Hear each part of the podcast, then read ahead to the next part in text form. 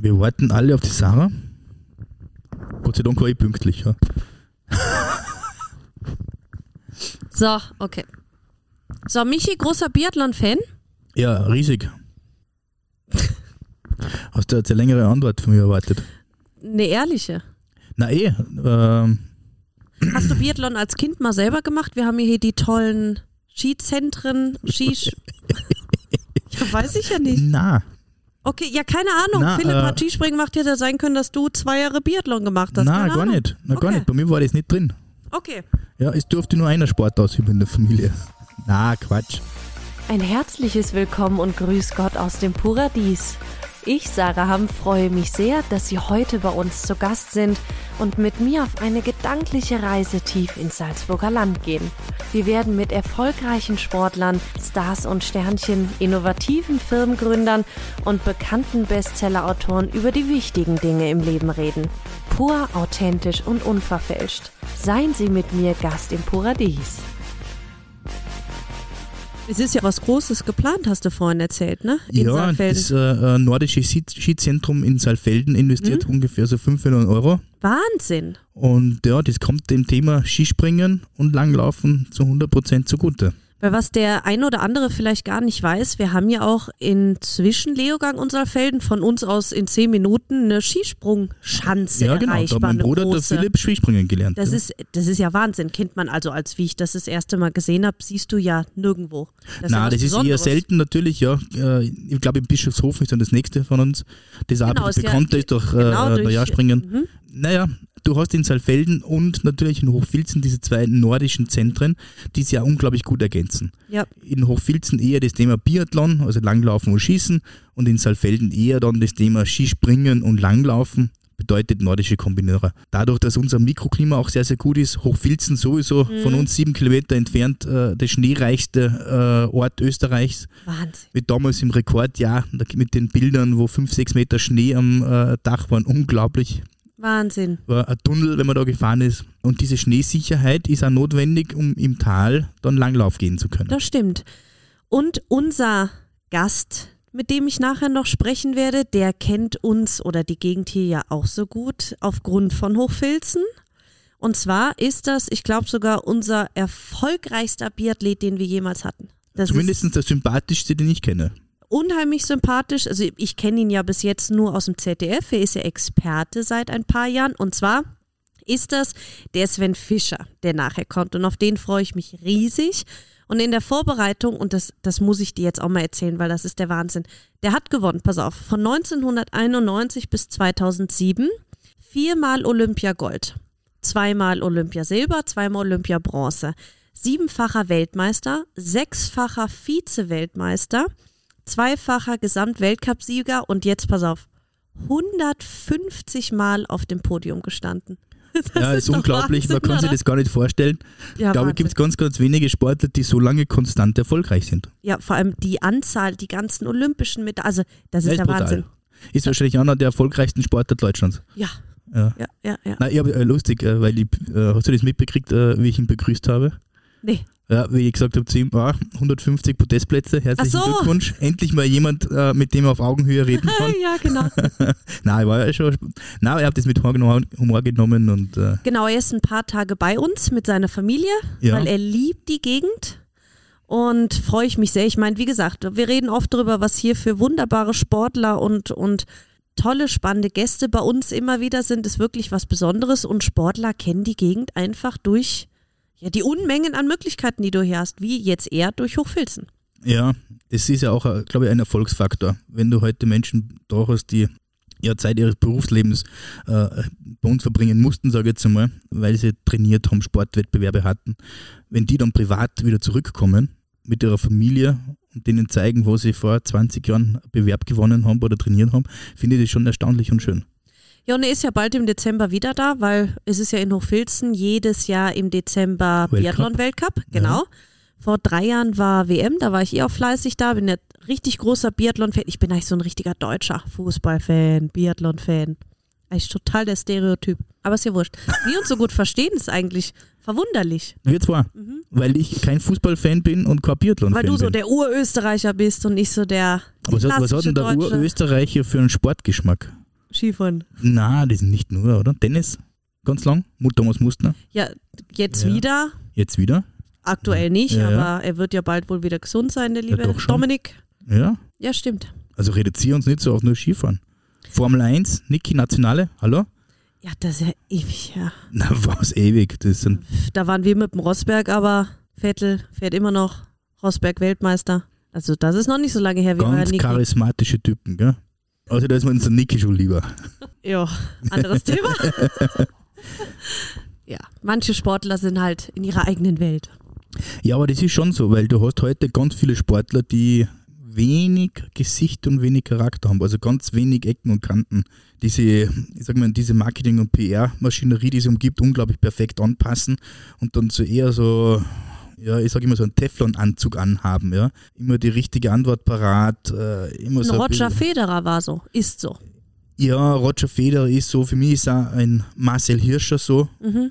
wenn ich den vergleiche mit anderen Skisportlern, ja, da war noch vielleicht ein bisschen mehr Emotion drin. Und dieses Emotionale, das brauchst du ein bisschen zur Legendenbildung. Das fehlt mir heute schon ein bisschen im Sport. Das stimmt. Und wenn ich jetzt denke, weil ich habe ja Sven Fischer auch noch miterlebt, den habe ich als Kind auch noch quasi zum Ziel geschrien Ja, mit meinen Eltern. Damals so Sven Fischer, Uschi Diesel, das waren schon noch coole Sportler. Ja das waren die wilden Hund. Ja, das glaube ich war früher eine ganz andere Zeit auch. Die Trainingsmethoden, die sie hatten, waren glaube ich auch eine Katastrophe zum Teil. Wenn du dir anschaust, wie sich heute ein Sportler auf seinen Wettbewerb vorbereitet, den hat er schon 20 Mal irgendwo digital geübt, äh, äh, kennt jede Ecke, jede Kante, jede äh, Geländeerhebung und was auch immer, kriegt das perfekteste Material hingestellt und es ist teilweise wie im Formel 1, ja. Ob da jetzt der, der Fahrer auf dem Podest steht, ich glaube, der steht nur noch drauf, weil das Auto so schwer zum Hochheben ist dort. Ja. Und den Rest macht irgendwo die Technik und das macht es ein bisschen langweilig. Und Obwohl Biathlon ist ja das Gegenteil von ah, langweilig. Biathlon ist das Gegenteil von Das langweilig.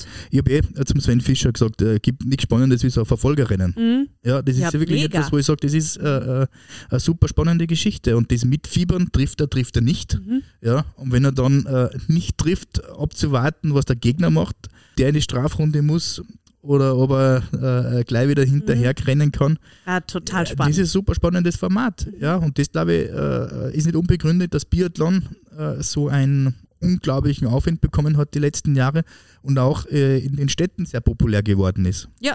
Ja, mit den City-Rennen, wo dann, ja, ich sage mal, fast 100.000 Zuschauer sind. Ja, auf Schalke ist immer ein Riesenevent. ja, ist Also unglaublich. das ist, was ich ihn auf jeden Fall fragen werde, was mich wirklich interessiert, weil du gesagt hast, man kann die Rennen und so ewig schon oder sich ewig auf die Rennen vorbereiten.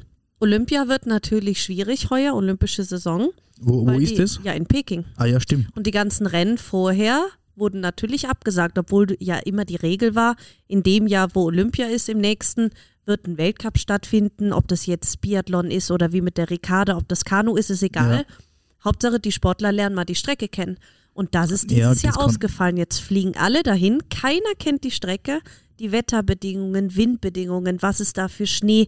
Aber jetzt könnte man sagen, Das wird ja, spannend. ja, jetzt könnte man aber sagen, es sind die Bedingungen für alle gleich. Natürlich. Weil das ist ja normalerweise nicht, ich vergleiche das immer mit Formel 1. Das Team, das die meisten Trainingsrunden auf diesem Circuit gemacht hat, Mhm. das gewinnt in der Regel.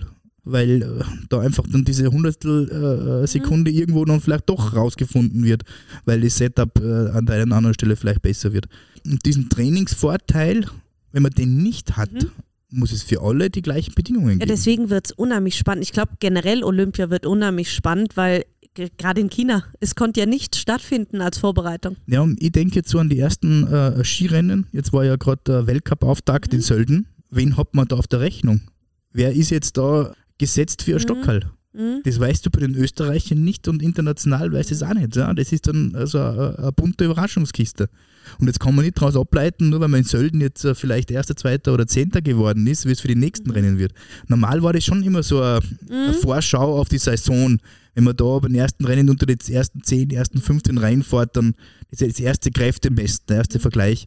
Und äh, wenn du das nicht hast oder das, auf den nicht drauf verlassen kannst, dass das äh, passt und richtig ist, schon sehr spannend. Schaust du Winterolympiade schon? Mehr Ähm, als Sommer oder ja, was ja- interessiert dich mehr? Naja, ich, ich bin ja kein. Ich habe zum Beispiel heuer Olympia, Sommerolympiade, auch ganz wenig geschaut. Ich weiß nicht warum. Ich habe ja nicht einmal die 100 Meter Läufe angeschaut. Aber als Österreicher Sommerolympiade würde ich vielleicht auch nicht. Ah, sei nicht so, so herablassend. Ich bin nicht herablassend. Ich habe euren Olympiasieg live gesehen. Ich habe meinen Mann Ja. geweckt, damit er das sehen kann. So, so, so ein Sportsmann bin ich. ah, Ich ja. wollte ihm das nicht vorenthalten. ja, na, eh brav. Eh brav. Na, äh, keine Ahnung, äh, Auch die. Snowboard-Wettbewerbe. Na, zufälligerweise, wenn ich vorbeizeppe, dann schon, Mhm. aber ist jetzt nichts, wo ich mich darauf vorbereite und mir in den Kalender eintrage. Okay. Ja, ich glaube, das ist Sport im Fernsehen, boah, ist, äh, ja, dem kann ich gar nicht so viel abgewinnen. Live dabei sein, Mhm. finde ich schon ganz gut. Okay. Ja, weil äh, äh, mir reizt das Spektakel, Spektakel rundherum. Mhm. Ja, die Ja. nächsten Olympiaden sind ja dann in Italien unter anderem. Wo machen sie in Turin dann? Mhm. Okay. Mailand, Turin, ah, Biathlon ist in Südtirol, Ja, im Stiefel, und der wird es nicht sein. Biathlon-Weltcup in Sizilien, warum nicht? Ja, wäre cool. Aber da werde ich auf jeden Fall zuschauen, weil das ist bei uns um die Ecke dann Olympia. Das ja, also ich, ich glaube, live vor Ort, ja, Mhm. das alles mitkriegen, Mhm. ist das komplett was anderes, als jetzt so im Bildschirm Rennen zu verfolgen oder ein Sportart, Mhm. die man sonst auch noch nicht schauen würde. Und da beneide ich auch den, den Sven ein bisschen, der ist ja eben ZDF-Experte seit 2007, wenn der da überall mitfliegen darf. Weil da bist richtig vor Ort als Ja, ja, Reporter. klar, klar. Mega cool. Ja, und vor allem man lernt ja so viele interessante Persönlichkeiten kennen. Mhm. Und vor allem, ich finde das spannend, diesen Weg, den er geht. Nicht jetzt äh, äh, anschließend an die Karriere, die Trainerlaufbahn zu wählen, sondern ein bisschen Abstand zu nehmen, ja, sich fort- und weiterzubilden. Ich glaube, er studiert nebenbei noch oder irgendwas. Genau, Ja. er macht eben die große Trainerlizenz vom Olympischen Sportbund. Ja, und das finde ich, glaube ich, ganz eine wichtige Geschichte. Mhm. Aber Abstand zu gewinnen, einmal unter Anführungszeichen dieses normale Leben kennenzulernen, weil das hast du als Sportler, wenn du so erfolgreich wirst, hast du das seit deinem 12., 13. Geburtstag, lebst du in dieser Sportlerblase und wenn du dann rausbrichst, verändert sich ganz, ganz viel für, für einige Zeit. Genau so ist Das, es. glaube ich, braucht man mal diesen Abstand, diese Ja. ein bisschen leichte Distanz einfach, um dann einen klaren Blick wieder zu bekommen. Und, äh, und wenn er dann irgendwann einmal das äh, vorhat, Trainer zu werden, wird es ihm wahrscheinlich viel besser gelingen, Veränderungen vorzunehmen und vor allem die wesentlichen Stellrädchen zu drehen, als wenn er da nie draußen gewesen wäre. Ich glaube, er könnte ein toller Trainer sein, gerade auch für den Nachwuchs. Ja, Nachwuchs ist sowieso ein riesengroßes Thema. Da ist er sicher super und hat einige spannende Ideen. Und ja, ich würde sagen, wir hören uns an, was er zu sagen hat. Auf alle Fälle. Und du wirst sicher die nächsten Abende noch die, ein paar Stunden mit ihm verbringen, wie ich Woche dich auf alle kenne. Fälle. Und danke, Michi. Ja, danke. Viel Spaß beim Interview.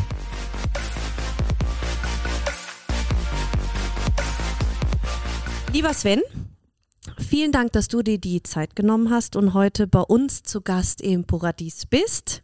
Du bist ja einer der erfolgreichsten Biathleten, die wir so hatten. Also ich darf wir sagen, Ja, weil ich bin klar. ja auch Deutsche. Hast von 1991 bis 2007 den Biathlonsport mitgeprägt. Bist viermaliger Olympiasieger plus zweimal Bronze, zweimal Silber. Bist siebenfacher Weltmeister, sechsfacher Vize-Weltmeister, zweifacher Gesamtweltcupsieger und hast 150 Podiumsplatzierungen. Das ist ja Wahnsinn. Hat mir im Büro kein Mensch geglaubt. Wahnsinn.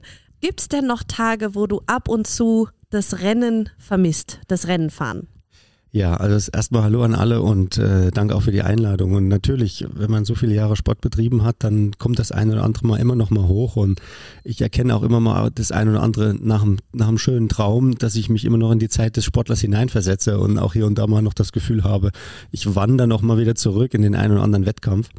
Also es ist noch immer da und ich finde, das ist auch, auch schön, dass man äh, nicht abschließt und sagt so, ich will damit nie mehr was zu tun haben. Und das war eine Zeit, die war sehr hart und äh, negativ geprägt. Also will ich davon nichts mehr zu tun haben. Ich bin froh, dass es nicht so ist, sondern dass ich schön zurückblicke und auch viele schöne Erlebnisse habe, auch ähm, mit vielen anderen Athletinnen und Athleten zusammen, die jetzt auch auch schon aufgehört haben. Das ist ja doch eine Weile her. Und da klönt man gern nochmal über die alte Zeit und von daher ist es doch eine schöne Zeit gewesen. Und, aber es ist, ist richtig, das eine oder andere Mal lenkt man nochmal so in die eine oder andere Zeit zurück und mit ein bisschen Wehmut nimmt man hin, dass man älter wird.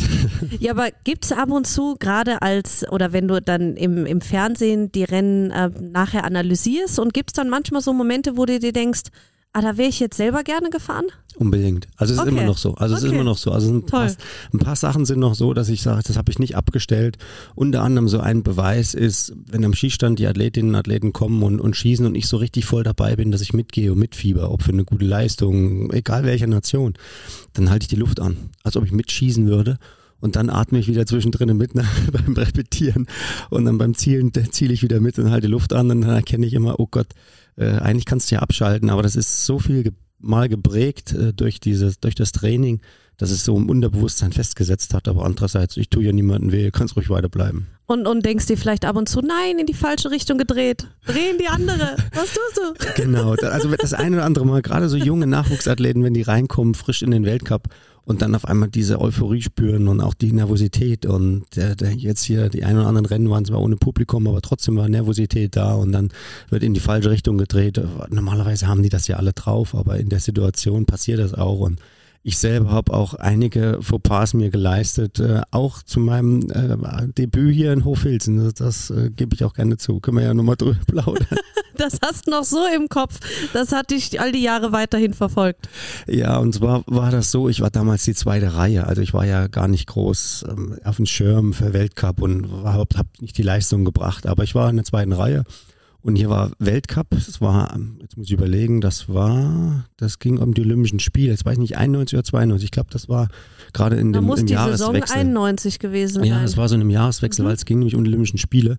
Albert Mhm. ja, Will die waren zwei. Sie waren 92, richtig. Jetzt weiß ich nicht genau, ob jetzt kurz im Januar äh, der Mhm. Weltcup hier war oder noch im Dezember. Wahrscheinlich im Dezember. Und äh, da war es so, dass die zweite Reihe die Staffel gestellt hat und ich war einer aus der zweiten Reihe. Und die A-Mannschaft, wie wir gesagt haben, die sind abgereist, haben sich auf die Olympischen Spiele besser vorbereitet. Und dann hieß es, die Staffel darf noch gelaufen werden. Und da war ich sozusagen zum allerersten Mal mit drei anderen im Weltcup. Und das war für uns genial, dass wir hier nach Hochfilzen durften und durften im Weltcup laufen und durften die Staffel stellen für Deutschland. Aber wir waren nicht in dem jetzigen Stadion, aber es war auch nicht so lange her, dass das Großkaliberstadion war von 1870, sondern es war unten an der, an der Straße noch runter. Ja, ja, ich- ne? ja, Dieses ganz alte Stadion und da unten war mein Auftakt und da ist mir dieser Fauxpas passiert. Und äh, zum Reglement vielleicht für den einen oder anderen. Damals zur Staffel mussten die Reserveschüsse, also gab ja drei Reservepatronen, die mussten vor dem Schießen abgelegt werden. Und dann, wenn du sie gebraucht hast, hast du gar genutzt oder wenn es nicht gereicht hat, dann bist du die Strafrunde gelaufen. Und ich laufe los, noch völlig aufgeregt und ich habe zwar die richtige Richtung noch gewusst, vom rechts und links drehen, ne? da kommt ja die Idee jetzt her, aber ich war so aufgeregt, dass ich beim Liegenschießen vergessen habe, die drei Schuss vor dem Schießen abzulegen, die drei Patronen. So, und das, äh, damals war ja dieser Weltcup noch nicht so wie jetzt mit Fernsehen und Funk und alles so dabei. Und wie ich den ersten Schuss geschossen habe, wusste ich, jetzt hast du einen Fehler gemacht. Du hast einen Fehler gemacht und hast die nicht abgelegt. Und dann dachte ich, oh Gott, hier in Hochfilzen ein Auftakt, dann machst du so eine, so eine, das ist ja richtig Blamage, ne? Und die Staffel kriegt da Probleme. Und habe ich gedacht, okay, jetzt machst du eins. Jetzt versuchst du mit den anderen vier Schüssen noch alles zu treffen. Und vielleicht kommst du noch mit dem blauen Auge davon, da sind ein Auge zudrücken und sagen, ja, du hast ja keine Patronen gebraucht. Und das ging mir so alles durch den Kopf und Gott bewahre, ne? Gott sei Dank habe ich äh, da keinen Nachlader gebraucht, bin auch vom Stand los, ohne abzulegen.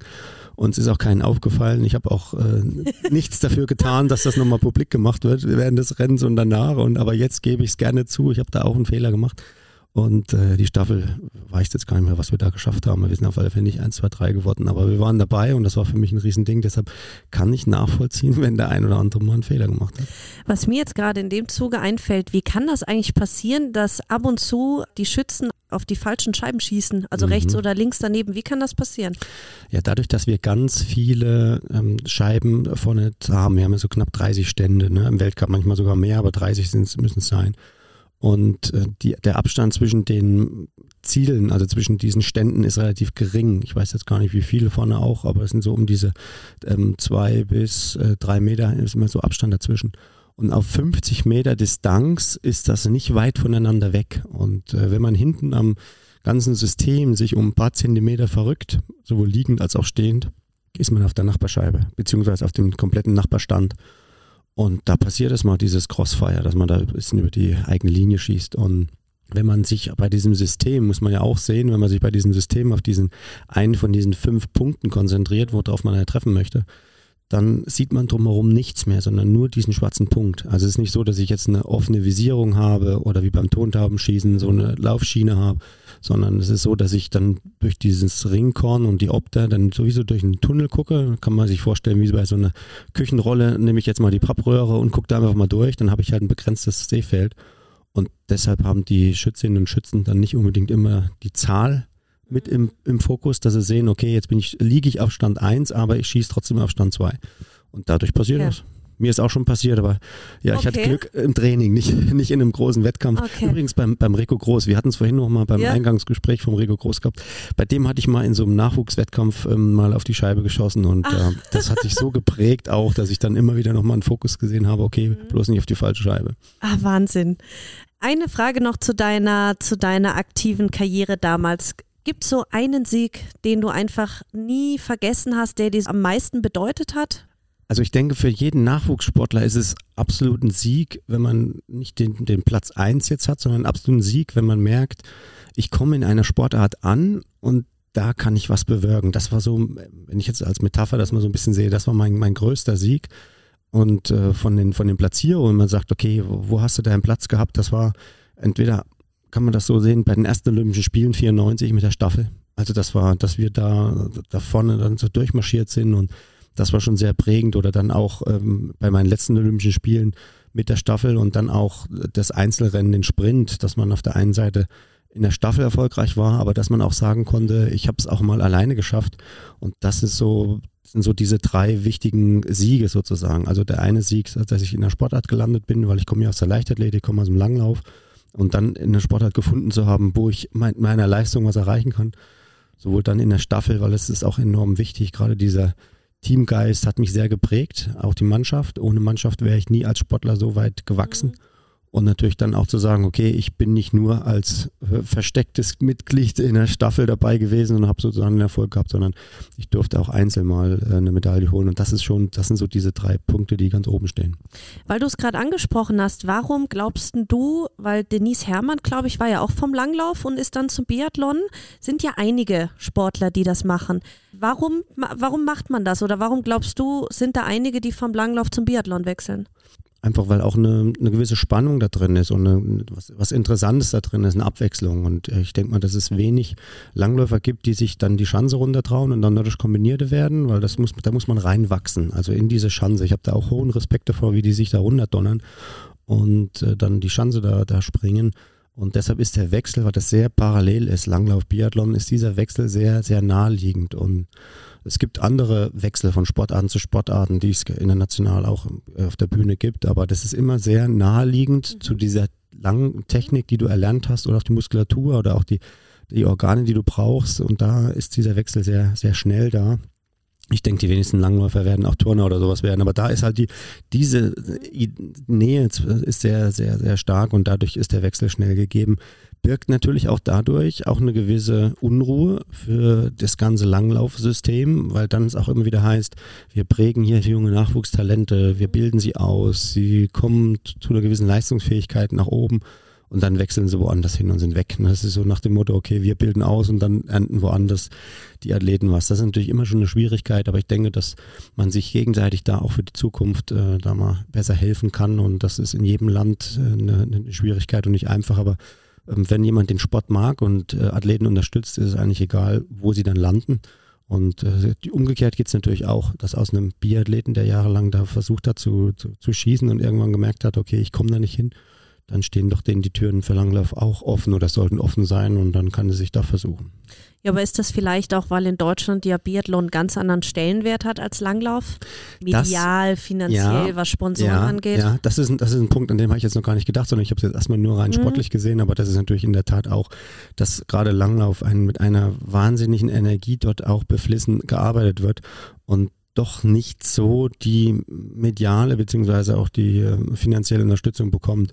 Und Biathlon genießt das eben und dadurch ist für den einen oder anderen sicherlich auch nochmal dieses Materielle auch eine, eine, Motivation zu sagen, jetzt wechsle ich, weil ich im Langlauf jetzt nicht so diese monetäre Sache gewonnen habe oder auch ähm, Möglichkeit hatte. Und das mag auch mit einem Beweggrund sein, warum einige Langläufer gewechselt haben. Aber ich denke, wenn das nur die Motivation ist, dann ist es aus Sicht eines äh, Trainers schlecht. weil dann der Sportler sich nur um das, um die Dollars kümmert, sage ich jetzt mal so. Und dann diese, diese wesentlichen Passionen, die man auch braucht, oder die Passion oder die Leidenschaft dann eben nicht mehr für den Sport hat und dann, dann kriegt, kriegt man auch da keinen Blumentopf mehr gewonnen. Ich meine, wenn man sich überlegt, bei der Vorbereitung jetzt eben für den Podcast habe ich auch einige Berichte gelesen, auch ein paar, die schon älter sind, wo auch gute Zeitungen eben geschrieben haben, dass ja auch man auch dir verdanken kann, dass auch dieser Hype um Biathlon in Deutschland weiterhin so gewachsen ist. Ob das du bist, ob das ein Uschi Diesel ist, so alles Sportler, die ja so extrem erfolgreich waren. Weil wenn man das jetzt vergleicht, wir haben vorhin kurz gesprochen zu Biathlon-Stellenwert in Österreich. Jetzt sind hier Biathlon-Hochburgen, ob das Hochfilzen ist. Also hier sind ja Möglichkeiten und Sportstätten, hat aber nie den Stellenwert bekommen oder die Förderung wie Ski Alpin, was in Deutschland ja nicht so ist. Und bist du dir dessen dann schon bewusst oder kann man das als Sportler greifen, wenn man irgendwie so viel oder so eine Wertigkeit auch für so eine Sportart hat, weil das hast, wie gesagt, dem Biathlon hast du so viel mehr gegeben als ja nur die Erfolge. Ja, also es ist so, dass ich als junger Nachwuchsathlet das auch immer so gesehen habe, dass die, die Großen, die waren da oben, die dann später auch dann meine Trainer geworden sind, ob das der Frank Ulrich war oder auch mal Kirchen, aber die haben da alles so viel erreicht und irgendwann mal bist du selber in der Situation. Und ich erinnere mich auch an, an Fritz Fischer und so viele ehemalige Athleten, die da was dafür geleistet haben. Und, und wenn ich dann sagen kann, ich bin Teil dieser ganzen äh, Rudergruppe, sag ich mal, ich durfte auch mal das Ruder in die Hand nehmen und mal mit, mit ziehen, das Boot sozusagen in Bewegung bringen, dann macht das einen schon stolz. Und ich erinnere mich aber auch international waren wir als, als, ähm, als Biathlon sehr sehr, sehr zusammen. Da war ein Zusammengehörigkeitsgefühl. Und die damalige, damalige Präsident oder auch jetzt immer noch die Biathlon-Union sagt immer Biathlon-Familie. Und die wollen das Ganze so ein bisschen hochhalten und, und als Familie noch sehen. Und das hoffe ich, dass das weiter so bleibt bei dieser Schwierigkeit, die jetzt hier und da immer wieder mal kommt, sondern dass wir das als Familie, als Verband eine Gemeinsamkeit sehen. Und äh, wenn ich sage international, denke ich auch an Eirik Walfors, den Norweger, und ich habe mich mit ihm unterhalten und äh, habe ihm gesagt, weißt du, ein Grund, warum ich auch Biathlon äh, mitgemacht habe, war, weil ich dich gesehen habe und das, du hast mich auch fasziniert und und das ist mir schon bewusst, dass es auch eine Vorbildrolle gibt. Ne? Also, mhm. dass man auch eine Vorbildrolle sein sollte. Und ich habe das als Nachwuchsathlet genossen und habe dann gesagt, Erik, was du damals so gemacht hast, das war auch äh, über die norwegischen Grenzen hinweg, ne? bis runter nach Deutschland und damalige DDR auch ein, ein Punkt. Und äh, da hat er gesagt, ja, ich habe dafür gearbeitet, sagt er. Ich, der kann auch Kunde auch damals sehr gut Deutsch oder kann sehr gut Deutsch. Ich habe damals sehr viel gearbeitet, dass äh, Biathlon diesen Stellenwert hat und ich werde das nicht mehr so genießen können, hat er gesagt. Aber du würdest das ernten. Und da hat er recht. Also es, es ist immer eine Generation baut das auf und die ja. nächste erntet. Und genauso sehe ich es jetzt auch, dass ich mit Teil der der, der, der mal, dieser Mannschaft war und dass jetzt die nächste Generation wieder was davon ernten kann und so geht es halt weiter und immer wieder weiter. Und ich denke, das sollte äh, jedem bewusst sein und äh, so wie wir alle auch ähm, mit, dem, mit der Natur und dem Klima bewusst sein sollten müssen, dann ist es genauso da auch, ne, dass man sozusagen dann auch sich der Rolle bewusst ist und wer das verinnerlicht, der, der sieht sich dann auch selber auch nicht mehr so wichtig und sagt, okay, ich, ich kann mich verwirklichen, ich verwirkliche mich und in dieser Verwirklichung sage ich aber auch, habe ich eine Verantwortung und gebe die dann, dann wieder weiter. So wie ich davon profitiert habe, dass andere vor mir gearbeitet haben, so sollen auch andere profitieren und Deshalb macht es auch Spaß, wenn man in diesem Zirkus noch weiter dabei ist. Toll. Ja, der Julian hat eben, das hat er auch betont, wie er bei uns zum Podcast war, dass der Zusammenhalt international, nicht nur im eigenen Land, sondern wirklich von allen Sportlern im Biathlon, dass das wie eine Familie ist. Da sagt er auch, das baut einen jedes Mal auf und das ist, sagt er, für ihn so wichtig, das ist für ihn aktuell immer noch so, wie es bei dir früher dann auch war. Und das ist ja toll, mhm. dass es in Sportarten so geblieben ist. So, zu jetzt. Du hast ja 2015 die Ausbildung zum C-Trainer gemacht. C-Trainer ist, glaube ich, Kinder bis 16, Kinder und Jugendliche. Und seit 2019 trainierst du an der Trainerakademie des Deutschen Olympischen Sportbundes. Mhm. Habe ich gelesen, in Köln und Leipzig. Und machst die höchste Lizenz zum Trainer. Willst du mal Bundestrainer werden oder was ist so dein Ansporn?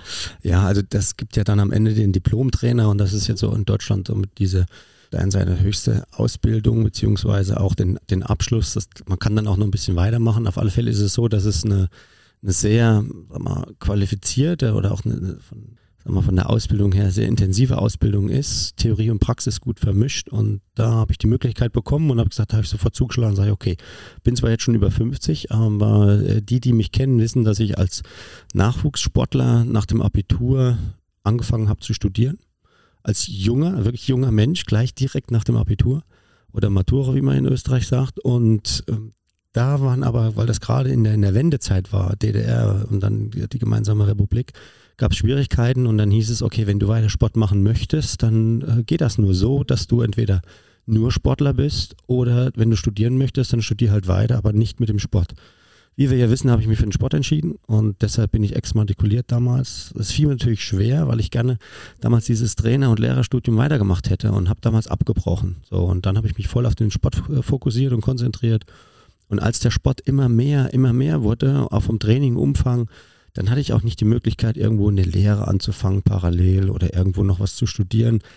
Das war einfach, die Zeit war nicht da. Auch diese, der Bildungsweg oder die Möglichkeit, dass Fachhochschulen oder auch Universitäten das angeboten haben, das war damals noch nicht so online. Wir reden hier von einer Zeit, ähm, da hatten die wenigsten einen Rechner, damals geschweige denn ein Mobiltelefon. Deshalb hat sich das alles nach und nach entwickelt und jetzt in der dualen Möglichkeit als sich das entwickelt hat oder auch für mich die Möglichkeit offen war, habe ich zugeschlagen und gesagt, na klar, das mache ich. Und jetzt komme ich wieder an den Anfang hin, wieder, wieder zu, zu, zurück und sage, okay, jetzt schließe ich das endlich mal ab und äh, möchte den Trainer auch dann absolvieren. Und ich habe Gefallen gefunden am Nachwuchs. Also das ah, okay. ist für mich jetzt nicht, dass ich sage, ich möchte unbedingt Bundestrainer werden. Ähm, das, äh, gut, ich bin jetzt auch schon eine Weile dabei und habe natürlich auch viel gesehen und ich habe mich auch im Sport verwirklichen können. Also ich muss jetzt nicht das, den Trainerjob auch ausüben, um zu sagen, oh, ich bin der jetzt der große Zambalo, der das erreicht hat, weil ich glaube, das ist die schlechteste Motivation für einen Trainer, sondern zu sagen, okay, ich entwickle Menschen oder ich möchte bei den Menschen, bei der Entwicklung handhalten und dabei sein, parallel dabei halten. Und mhm. denke, dass der Nachwuchs da eine ganz wichtige mal, Erfahrung auch aus internationalen Wettkämpfen braucht. Und viele denken immer, naja, gut, im Nachwuchs Ehrenamtliche und da gibt es ganz viele Eltern, die den, den Schein gemacht haben und sehr mit Emotionen dabei sind. Es gehört aber für den Nachwuchs auch eine eine Erfahrung von, von Trainern rein, die äh, internationale Erfahrung gesammelt haben, um eben die wesentlichen Punkte zu haben, auch eine gewisse Ruhe zu haben. Deshalb sehe ich mich in Zukunft im, im Nachwuchs und Nachwuchs heißt für mich von den beginnenden Bewegungen nach dem Kindergarten bis hin zum Weltcup. Ne? Das ist für mich Nachwuchs, weil der eine oder andere sagt immer, wo ist Nachwuchs? Ne? Das mhm. sind die oder die und die, die Altersgruppe. Für mich ist alles Nachwuchs bis hin zum Weltcup und äh, wenn sie dann den Weltcup erreicht haben, dann ist noch eine andere Liga notwendig, sage ich jetzt mal so, um im Weltcup dann zu bestehen. Weil Klaus Siebert, auch ein Trainer von mir damals, der hat dann ja auch viel gearbeitet, auch international und hatte auch Weltklasse-Athleten, Athletinnen gehabt, wo man gesagt hat, das ein Selbstläufer, sind es eben nicht. Und äh, Klaus hatte eben dann Daria Domracheva, die jetzt mit Ulle Einer Björn zusammen ist, dann auch trainiert und, und, als er dann weg ist und äh, der Alfred Eder hat es sich ja dann auch gleich nochmal versucht, da merkt man, dass dann auch so eine Top-Sportlerin, obwohl sie wie so ein Selbstläufer ist, erstmal wieder in so einer Findung war, um wieder Erfolg zu erzielen. Also es ist nicht klar, dass du sagst, okay, jetzt trainiere ich einen Sportler hoch und der Sportler hat ein Potenzial und dann gewinnt er immer, sondern auch im Weltcup braucht es äh, Qualitäten, dass Sportler dann immer wieder ihre Leistung neu abrufen können und deshalb gehören, jetzt gehört zu einem Trainer viel dazu und ich denke mal, dass ich mich aber zukünftig erstmal in der, im Nachwuchs sehe. Ja, schade. Warum? Warum? Ja, ich glaube, du wärst ein guter, guter Bundestrainer. Ich denke aber, es ist auch wichtig, dass, dass man als Trainer eine gewisse eine Ruhe auch im, im, im Nachwuchs erreicht. Und äh, Marc Kirchner hat das ja auch gemacht vor mir. Er war ja auch Sportler, so. wir waren zusammen Sportler, und dann war er mein yes. Trainer und hat im Nachwuchs gearbeitet. Und jetzt hat er halt alle die Mannschaft äh, unter sich und ist sozusagen der Bundestrainer.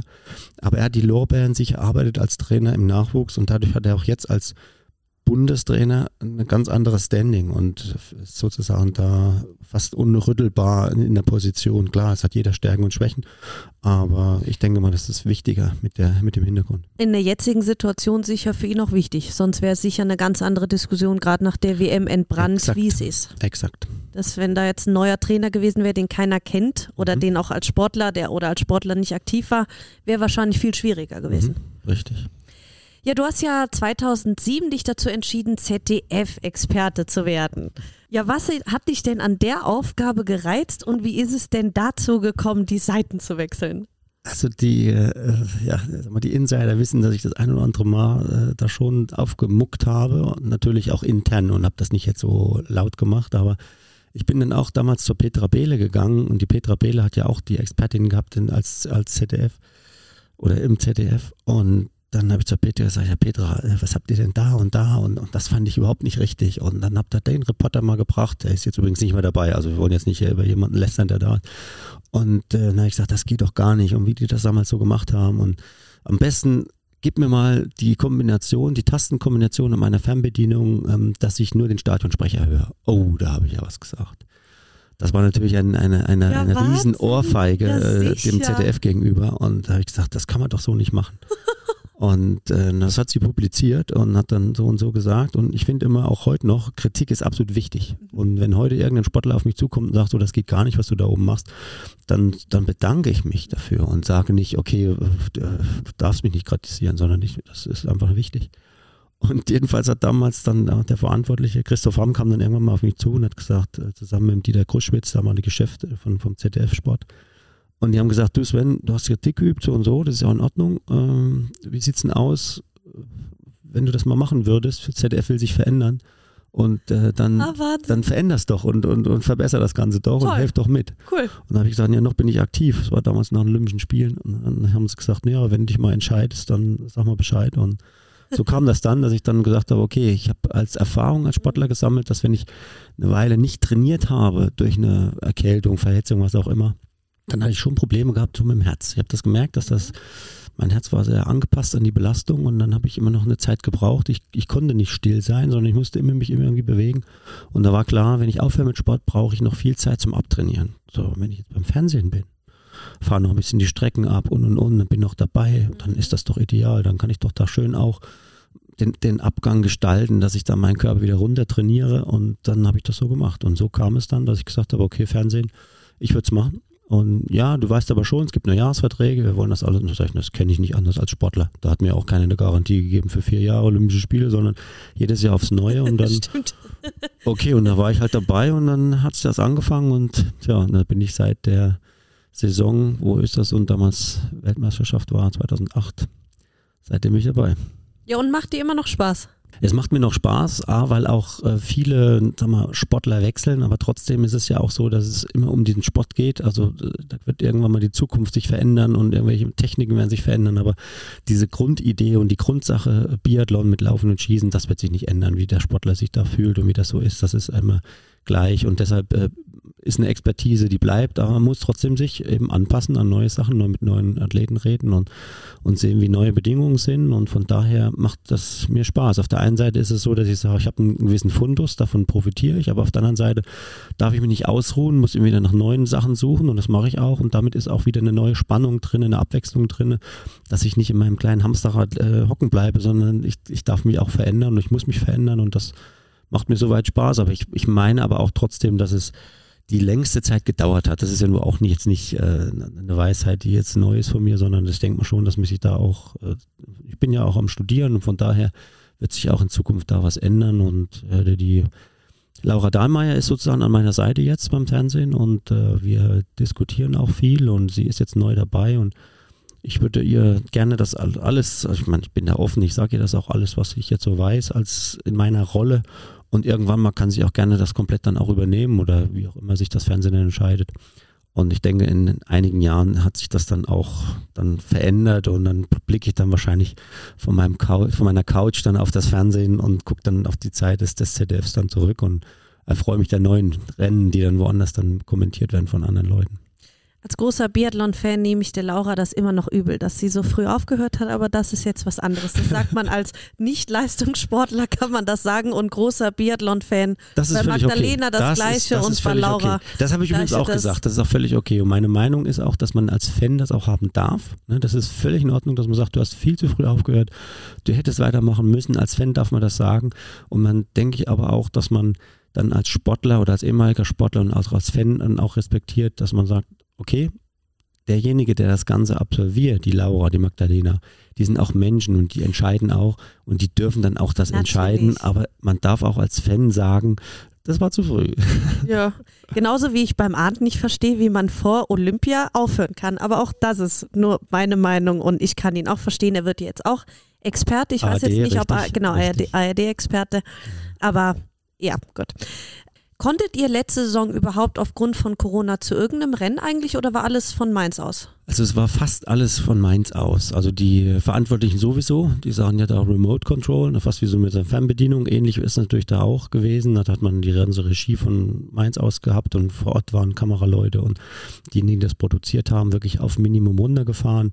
Und wir durften auch als, als Reporter nicht groß umherfahren. Es gab wenige, die gefahren sind, die hatten immer mhm. ganzen Tests, waren in dieser Bubble drin und und und, die ganzen Sachen äh, sind ja genug publiziert worden, aber das Team war schon gespalten und das ist schwierig. Und ich hatte, mhm. als der Weltcup in Oberhof war, habe ich gesagt, ich muss da hoch. Ich muss, ich, ich muss vor Ort sein, das geht doch gar nicht anders.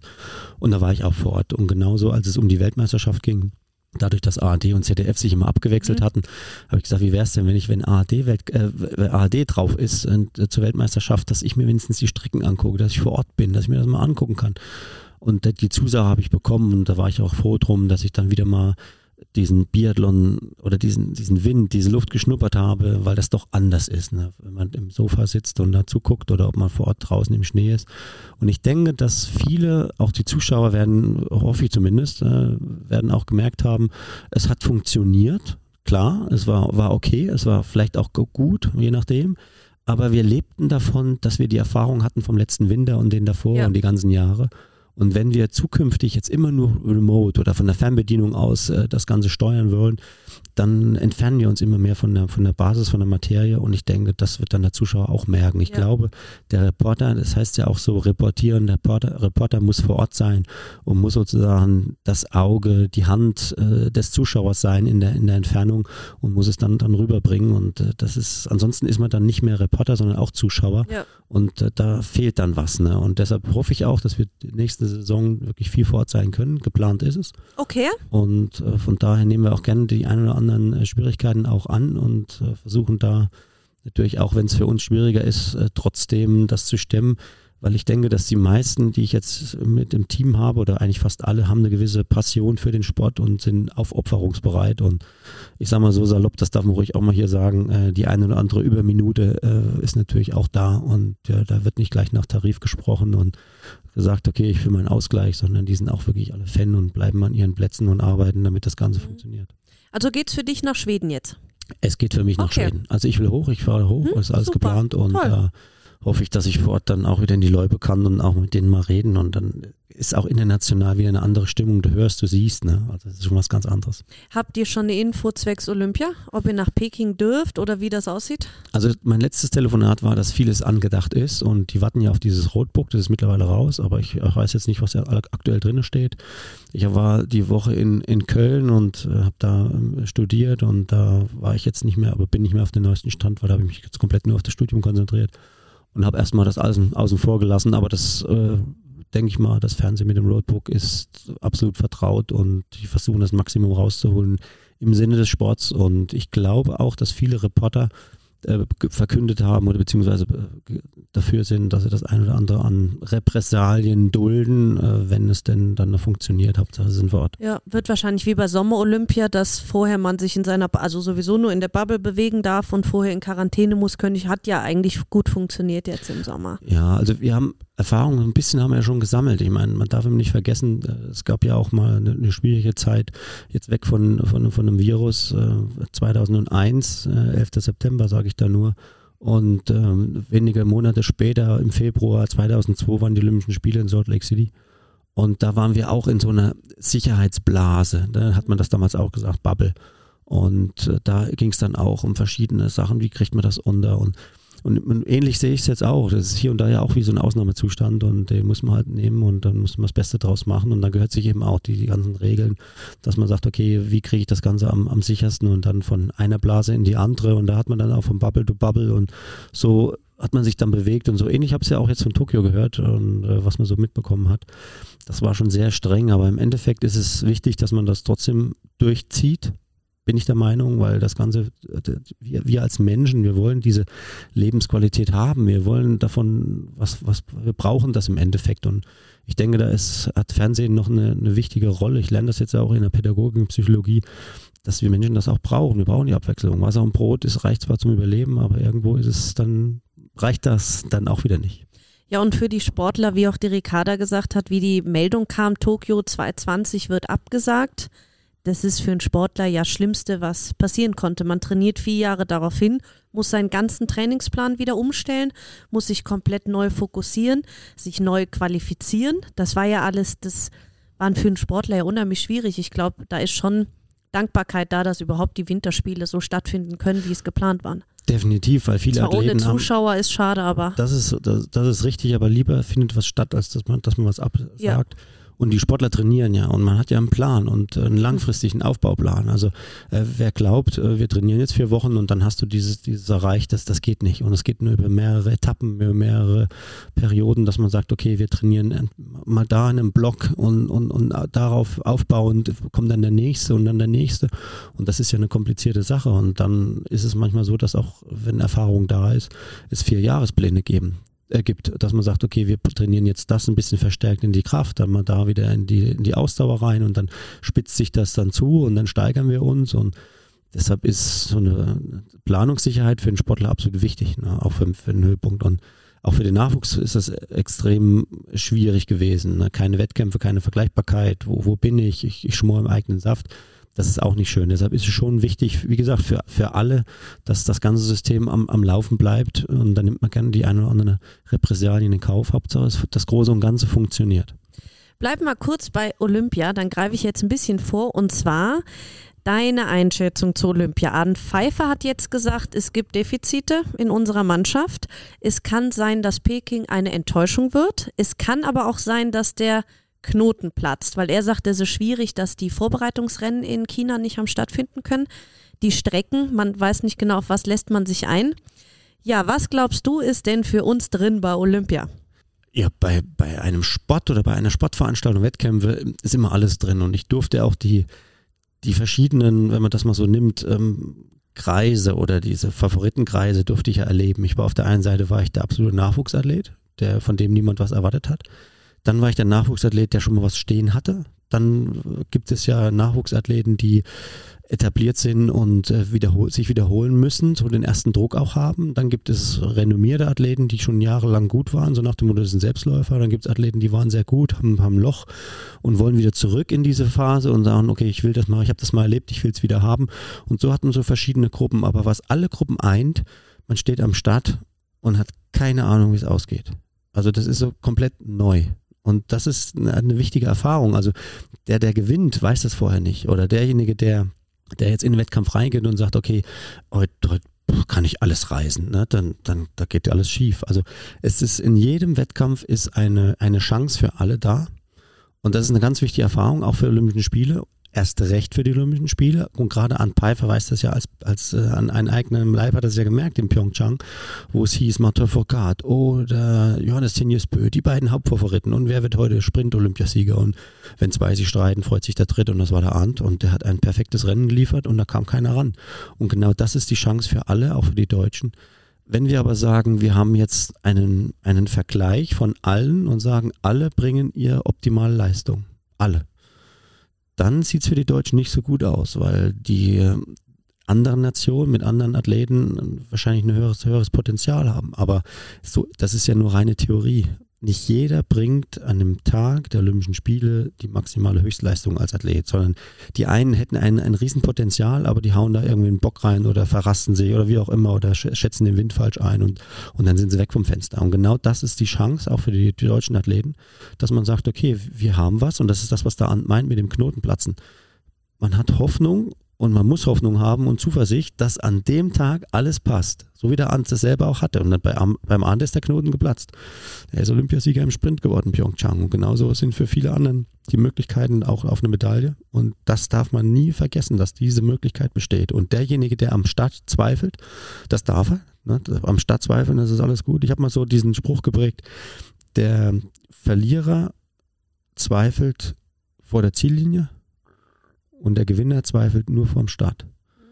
Und das ist so wichtig. Also alle dürfen zweifeln, aber mit Startlinie betreten muss das vor, vorbei sein. Dann muss ich, muss ich Zuversicht haben und, und mein, mein Rennen laufen, sage ich jetzt mal so. Und da ist Pyeongchang, äh Quatsch, ist, ähm, ist China ist jetzt so, dass keiner weiß, wo sind die Strecken, wo geht's lang, wie lang sind die Anstiege, äh, wie fühlt sich das an, wie ist das mit dem, mit dem Wetter drumherum, ne? Wo, so, wie sind die Verhältnisse, Windverhältnisse, wie ist, das, wie ist die Skistandsituation, wie ist das Anlaufverhalten, was gibt es da für Besonderheiten? Und deshalb war ja die Regel, vor Olympischen Spielen muss immer ein Weltcup ausgetragen sein in dem Ort, dass man eine Generalprobe hat, war ja enorm wichtig dass man sagen konnte, als Nation, als Land, wenn wir uns vorbereiten, ich habe ja von der Vorbereitung gesprochen, wie wichtig das ist, okay, wie ist, ist das Profil? Es ist ja nicht so, ich komme ja aus der Leichtathletik, wenn ich jetzt sage, ich habe Tartanbahn und äh, 400 Meter flach oder ich bin jetzt hier Sperrwurf, äh, ich, das ist ja eine Linie, da, haue ich da den, den Sperr weg, ist immer alles gleich.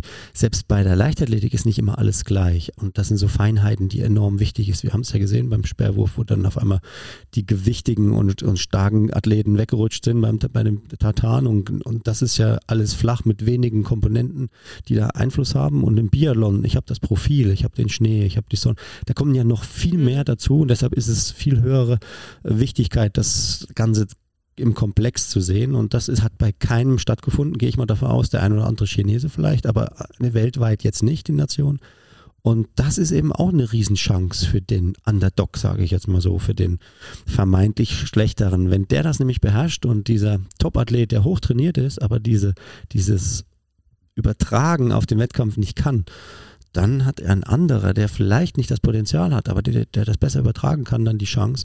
Und das sollten die, alle Athleten eigentlich dann für sich, sich nutzen können und sagen, okay, ich habe diese, diese Chance. Und das ist eine Besonderheit, dass man sagt, die Olympischen Spiele sind dann was Besonderes nicht wie sonst, wo man sagt, okay, da gibt es so eine Vorbereitung und immer wieder das Gleiche.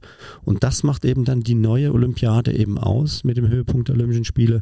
Und derjenige, der dann Olympiasieger ist, kann sagen, ich habe das am besten bewältigt. Und das ist eine, eine Riesenmotivation, wie ich finde, dass also keiner sich sicher fühlen kann, aber auch keiner kann sagen, äh, ich habe gar keine Chance. Okay, ja, sind wir gespannt. ja, aber warum glaubst du, ist denn, wenn wir jetzt auch an die WM denken, jetzt mal den Staffelsieg in Nove Mestro mal ausgeklammert, weil der war ja bombastisch, nach vier Jahren unsere Männer mal wieder Gold gewonnen. Warum sind die Defizite denn da momentan? Weil so, man muss schon sagen, schlecht für deutsche Verhältnisse, schlecht. Haben wir in der WM, glaube ich, noch nie abgeschnitten, Frauen und Männer. Was ist da deiner Meinung nach das Problem im Moment? Also die jetzigen Athleten oder die Athleten, die immer oben aktuell sind, sind im Fokus und von denen wird Leistung gefordert. Aber wenn die Leistung nicht kommt, dann hat das ja Ursachen im Jahr davor, im zwei Jahre davor, im drei Jahre davor, zehn Jahre davor. Im Endeffekt ist es so, dass wenn aktuell Leute im Weltcup laufen und dann Leistung erreichen, ist das die Ernte für viele, viele Jahre Arbeit, die lange, lange zurückliegt. Und man kann es umdrehen und kann sagen, wenn jetzt kein Erfolg da ist, dann kann es in unmittelbaren Vorbereitung liegen. Und wenn man aber sagen kann, nee, wir haben alles in Ordnung, wir haben, das ist alles richtig oder alles gut gewesen, dann ist es halt im langfristigen Aufbau ein Fehler gewesen. Und da muss man ansetzen und muss sagen, okay, man kann nicht einfach Leistungen wie am Fließband arbeiten und sagen, das funktioniert immer automatisch. Ne? Wir sind Menschen, wir haben Menschen zu tun, es gibt Fähigkeiten, Fertigkeiten, das, das alles wird entwickelt, abgerufen. Und deshalb denke ich, dass die ein oder anderen Defizite auch in der Vergangenheit lagen, in der längeren Vergangenheit. Und die Gefahr besteht immer, wenn Erfolg aktuell da ist, dass man den Nachwuchs im langfristigen Leistungsaufbau ein bisschen vernachlässigt oder dass man zu locker wird. Und ja, und, und diese, diese Schwierigkeiten, die, die, die aktuell sind, kommen erst in Zukunft zutage. Also glaubst du, haben wir ein Problem beim Nachwuchs? Wir haben, wir haben in diesem, in, in, in, in dem Aufbau, in dem Nachwuchsaufbau über viele, viele, viele Jahre haben wir auch Defizite gehabt. Okay. Und äh, hier geht es nicht allein nur darum zu sagen, wie trainieren wir einen Körper und wie kriegt dieser Körper die Höchstleistung, sondern wir haben auch viele Talente verloren in der Vergangenheit oder auch vom Mentalen her, die dann einfach keinen, keinen Bock mehr hatten auf gut Deutsch, die dann einfach keine Lust mehr hatten und, mhm. und dann auch Talente dann verloren gegangen sind, weil sowohl bei den Männern als bei den Frauen, die gar nicht in diesen Bereich gekommen sind und sie haben vorher schon gesagt, tschüss, ich will nicht mehr, ich höre auf, ich habe keinen Bock und, und hören auf. Mhm. Und äh, diejenigen, die dann weiter trainiert haben, die haben auch den, den Druck wieder nicht gehabt. Und äh, diese Gemeinschaft, deshalb habe ich vorhin auch gesagt, ich äh, danke absolut der Mannschaft, der Trainingsgruppe, weil nur das bin ich geworden aufgrund der, der Trainingsgruppe. Und deshalb ist im, im langfristigen Leistungsaufbau, glaube ich, steckt ganz viel drin. Und man darf sich nicht dahinter verstecken und sagen, naja, das Jahrhunderttalent fehlt. Oder äh, sicherlich, die gibt es. Und wir haben mit Magdalena Neuner und Laura Dahlmeier welche erlebt, äh, die das, die das geschafft haben.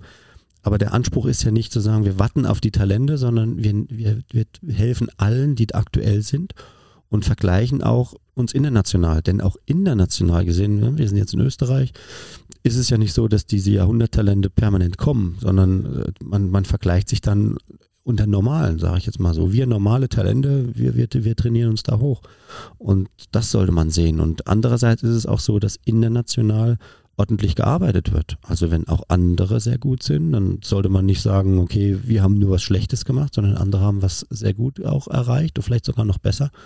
Und dann sollte man das auch honorieren. Ähm, wichtig ist eben nur, dass man nicht permanent hinterherhängt und dann ist es ganz schlecht. Ne? Also ich denke schon auch, dass so ein Wellen, Wellenform Auf und Abs, das einfach das Normal ist. Und ähm, was mich positiv stimmt, ist auch die Tatsache, dass die Norweger mit Sturle Holmle Greit, mit diesen, sag mal, Durchstarter, mit der, der wie eine Rakete durchgestartet ist, auch beweisen, dass auch die Norweger in der Nachwuchsarbeit auch Fehler betrieben haben, weil der ist ja eigentlich auch in Anführungszeichen zufällig in den Weltcup gekommen und äh, den hatten die auch nicht so auf dem Schirm, dass das genau der wird, der jetzt sozusagen in der letzten Saison da fast den Gesamtweltcup-Sieg holt und den Johannes Tenius Bö nochmal so kitzelt und ihn herausfordert. Und der hat jetzt so viel erreicht, dieser Stürler Holmler Guide, äh, dass man sagt, naja, das ist doch klar gewesen, aber diejenigen, die im, in der zweiten Reihe IBU Cup den beobachtet haben, die haben schon gesehen, dass der gut war, aber dass der dann so durchdonnert, haben auch die Norweger nicht gesehen. Und äh, das zeigt eben auch, dass, dass der Sport oder auch es sehr schwer ist, wen qualifiziere ich, wen nehme ich in die Mannschaft mit, wen unterstütze ich, wie, ist das Auswahlkriterium und, und wen gebe ich nochmal eine Chance, wer braucht das nochmal? Das ist eine, eine schwere Sache und äh, das, da liegt eben, wie gesagt, auch ein Punkt drinne, ähm, in der Unterstützung. Langfristiger Aufbau und wen fördere ich und wo kommt dann am meisten was bei raus? Ich glaube, wir sehen die nächste Saison ja auch einige neue aus dem Junioren-Weltcup von der letzten Saison. Wie haben man da abgeschlossen? Das habe ich nämlich jetzt gar nicht am Schirm. Ja, sehr gut und auch mit Medaillen. Also von daher ist, ist Deutschland dabei. Aber okay. wichtig ist auch, glaube ich, dass man genau diese Namen nicht gleich nennt, sondern mhm. dass die Zeit haben, sich zu entwickeln. Und den ja, das ist in Deutschland halt schwierig. richtig, Wenn richtig. du in Deutschland bei einer, bei einer Männer- oder Damenstaffel mitläufst, der Name, der, der verschwindet ja nicht. Den, den merkt man sich. Richtig. Dafür ist der Sport viel zu populär bei uns, dass man da unauffällig durchrutschen kann. Das ist richtig. Und das ist nämlich auch eine Schwierigkeit. Man, man soll Athleten ich, fördern ja. und auf der anderen Seite ist es so, dass die dann auch einen Druck haben. Und nur weil du jetzt äh, mal in einem Rennen gut warst als Nachwuchsathlet, heißt noch lange nicht, dass du das sofort übernimmst oder dass ein anderer, der nicht gut war, es dann nicht schafft, sondern das sind alles das ist ein Aufbau und diejenigen dürfen auch Fehler machen. Auch ein Juniorenweltmeister darf im Weltcup kommen und darf mal vier Fehler schießen äh, mit einem Stück und das, das gehört auch mal dazu. Klar, das sollte man alles vermeiden und äh, theoretisch gesehen, klar, äh, alle wollen fehlerfrei schießen, aber sowas passiert und deshalb ist es wichtig, den jungen Leuten auch eine gewisse Zeit zu geben, eine Chance zu geben, aber auch jetzt nicht zu sagen, du hast immer Zeit, sondern auch wieder mit dem Finger heben und sagen, okay, äh, du musst die Zeit nutzen du hast Zeit für Fehler, ne, Zeit nutzen und, und irgendwann muss dann der Umstieg kommen. Und das ist eben diese Brutalität am Leistungssport. Da geht es nicht nach Gesichter oder nach Gefallen oder nach Temperament oder wie auch immer. Oder ich mag den, ich mag den nicht. Hier geht es knallhart nach der Biathlon-Leistung, schnell laufen, gut schießen, möglichst noch schnell schießen und dann noch die ganzen Bewegungsabläufe zwischendrin haben, nicht stürzen und dann bist du ganz vorne auf der Ergebnisliste. Ja, und gerade in Deutschland, wir sind verwöhnt. Also ein vierter Platz ist bei uns ja nichts zum Feiern. Also genau. muss man knallhart so richtig, sagen. Also richtig. bei uns wird auch von den Biathleten brutal viel gefordert. Und das sind zwei verschiedene ähm, Sichtweisen, die erstmal A verstanden werden müssen, aber auch ähm, akzeptiert werden müssen, nämlich die, die eine Sichtweise des Fans, der Zuschauer, der Partner, die drumherum sind. Leistung muss gefordert werden und wir machen Leistungssport, also gehört es dazu auch Siege, Medaillen, das ist, das muss sein und da wollen wir auch alle hin.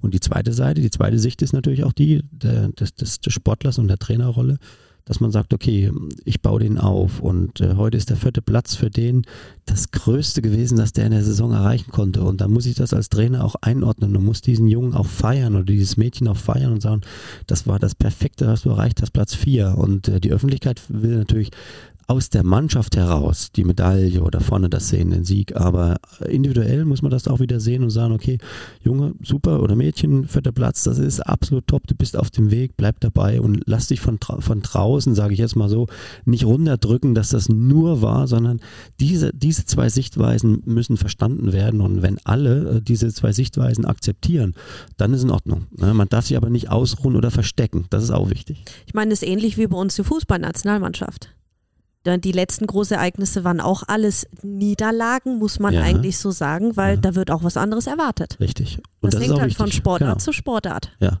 und Das wichtig ist- ist auch die Sichtweise, dass man sagt, okay, wenn jetzt Deutschland zum Beispiel, Fußball ist ein gute, gutes Beispiel, wenn Fußball zum Beispiel ein Land Weltmeister geworden ist, ne? und dann ist diese Fahne weht und die Nationalhymne wird gespielt und Weltmeister Fußball. So, dann weiß man ja als, ich bin jetzt nicht der Fußballexperte, aber die meisten wissen, okay, es sind elf Mann auf dem Platz, die haben das Endspiel gewonnen. So, dann weiß man aber auch, okay, es ist noch eine Einwechslung möglich oder eine Auswechslung möglich. Also waren es vielleicht nicht elf, die da dann an dem Tag gewonnen haben, sondern da hat noch ein anderer mitgespielt. Vielleicht war noch eine zweite Auswechslung drin. Und dann er- erhöht sich natürlich die Anzahl der Personen, die damit gearbeitet haben. So. Und dann wurden die Weltmeister. Und jetzt, ein paar Jahre später, zwei oder im Biathlon ist es ja dann auch äh, in kürzeren Abständen, heißt es, okay, wieder Weltmeisterschaft. Und dann heißt es, okay, ihr wart Weltmeister. Und dann sagen aber die Spieler, übrigens, ähm, es hatten letztes Jahr 22 aufgehört. Und die jetzige Nationalmannschaft hat noch nie eine Weltmeisterschaft gesehen. Das heißt zwar, Deutschland ist Weltmeister im Fußball, aber die jetzige Nationalmannschaft war da nicht dabei. Also äh, kann man eigentlich auch nicht verlangen, dass die wieder Weltmeister werden, weil die waren es ja noch gar nicht als Spieler. Und genauso ist es für viele Biathleten. Das heißt also, okay, wir haben hier Erfolge er- errungen über Jahre und die, dieses, diese Nation muss wieder gewinnen, ob das jetzt Norwegen ist, Deutschland, Österreich, Russland, was auch immer. USA, die haben ja auch hier in Hochfilzen, haben die ja den mit ähm, Lowell Bailey, den Weltmeister geholt. Also ich will nur damit sagen, also das ist immer, immer neu zu sehen. Und ich bin auch ein Verfechter, der sagt, wir stehen an der Startlinie und heute ist Wettkampf und heute muss sich jemand auseinandersetzen damit. Und was gestern war, ist völlig Pustekuchen. Und das ist eben auch wichtig, dass man diese Betrachtungsweise sieht. Und selbst wenn ein Weltmeister wieder am Start ist, ist er ein Jahr älter geworden. Und wer weiß, was in diesem einen Trainingsjahr alles passiert ist oder zwei Jahre. Und da muss man sich immer wieder neu auseinandersetzen und deshalb immer wieder auf der einen Seite Motivation, auf der anderen Seite auch sagen, okay, den Druck gar nicht so weit aufbauen, sondern immer wieder neu die Situation sehen. Und das ist ja das Schöne am Sport, der Zuschauer, der nimmt ja den Wettkampf, der will ja den Wettkampf sehen. Das ist ja nicht allein nur das Ergebnis, sondern wie kommt es zustande, wie ist die Spannung. Das macht es ja interessant. Ja, und Biathlon ist ja extrem spannend. Das macht's ja aus. Auch medial, das ist ja einfach fürs, fürs Fernsehen gemacht, eigentlich, weil Kann man fast so sagen, ja. so spannend.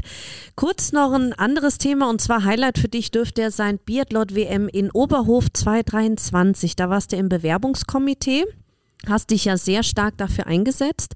Warum war dir das so wichtig? weil ich enorm wichtig finde, dass, dass Länder, die am Biathlonsport profitiert haben, auch mit, mit dran arbeiten.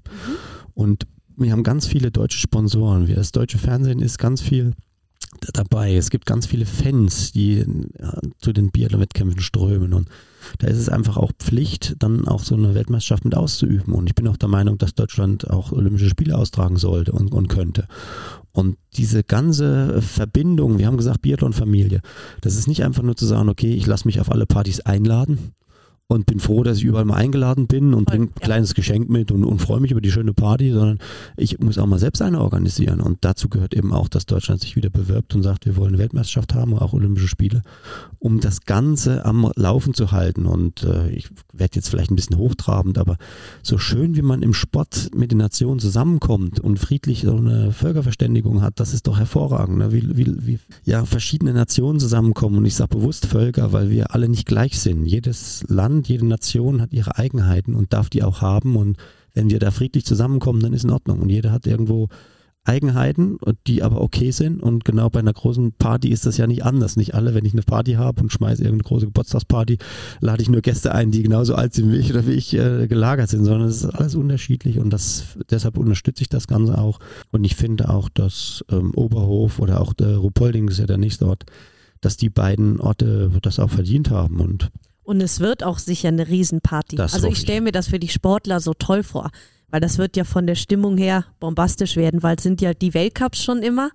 Und ich glaube, als Sportler bist du ja froh, wenn das in so Ländern und in so Städten ist, wo man weiß, da ist die Hölle los, wenn das ist. Absolut, absolut. Und die, die, die Fans, die, die sieht man ja auch, wie die in nach Deutschland geströmt sind und da unbedingt dahin wollen. Und es sind nicht nur Deutsche, die da sind. Und äh, für den Nachwuchssport ist das auch wichtig. Und für viele, die da ehrenamtlich sich da beteiligen, äh, auch enorm, dass dann so ein Fest stattfindet. Und man muss aber auch fair sein und sagen, okay, die vier Athleten oder wenn der Weltmeister noch startet, dann können es natürlich fünf sein, die dafür das Land dann vor Ort an den Start gehen, die haben dann schon einen gewissen Druck mehr. Also das ja. ist richtig, das muss, da muss man auch fair sein und sagen, okay, wenn du als Sportler da startest, ist das natürlich ein gewisser Druck. Wenn du dann aber bestehst, ist natürlich dann auch genial, dass du sagst, hey, jetzt habe ich das hier erreichen können, dann ist das nochmal was Besonderes. Also von daher denke ich mal, sollten auch die, die Einheimischen, auch die, die Deutschen diese Herausforderung annehmen und sagen, 2023, da wollen sie starten.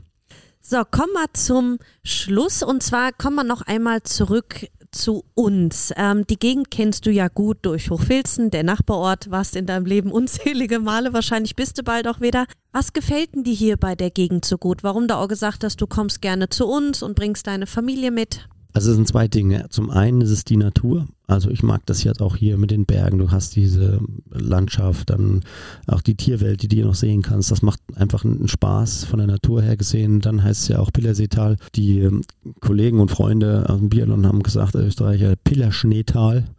Das heißt nicht Pillerseetal, sondern ganz viel Schnee ist hier. Das habe ich hier auch erlebt. Ich habe hier über Nacht mal über einen Meter Neuschnee erlebt und ich rede jetzt hier wirklich von 100 Zentimetern und nicht von gefühlten 20, sondern das hat wirklich über Nacht mal hier richtig reingehauen und durch Verwehung hat man das Gefühl gehabt, das waren zwei Meter Neuschnee und das ist natürlich auch bombastisch, wie die Natur hier ist. Also es macht mir schon Spaß und natürlich auch die Menschen. Also diese Gastfreundlichkeit, dass man sagt, okay, wir laden die Welt ein, ihr seid alle herzlich willkommen da, man hat ja, man blickt da in so viele nette Gesichter und die einen da herzlich willkommen heißen als, als Zirkus, als Biathlon-Zirkus. Das hat, hat, mir immer eine Freude gemacht. Ich hab, wir haben auch ganz viele Freunde in Österreich, die dann auch hierher gekommen sind und haben da mit zugeguckt. Deshalb verbinde ich da auf der einen Seite immer wieder auch positive Erinnerungen an, an den Ort und, und natürlich diese ein oder andere negative Erinnerung, wo ich dann mal vergessen habe, die Reservepatronen abzulegen. Aber das ist, also das gibt so dieses, ja. dieses Positive. Mhm überwiegt ganz sehr. Ja, toll. Ja, also freut uns riesig, dass du da bist. Hat mir irrsinnigen Spaß gemacht. Ich bin riesen Biathlon-Fan. Ich freue mich total auf die nächste Saison und auf Olympia. Ich hoffe, für uns springt irgendwas raus, aber davon gehen wir mal aus. Und ja, vielen Dank, dass du da warst. Gerne. Und die Vorzeichen sind ja da, dass was rausspringt. Also von daher sind ja schon einiges an, an Leistung gezeigt und der Beste möge gewinnen. Insofern auch vielen Dank. Ich wünsche auch den Athleten maximal Erfolge.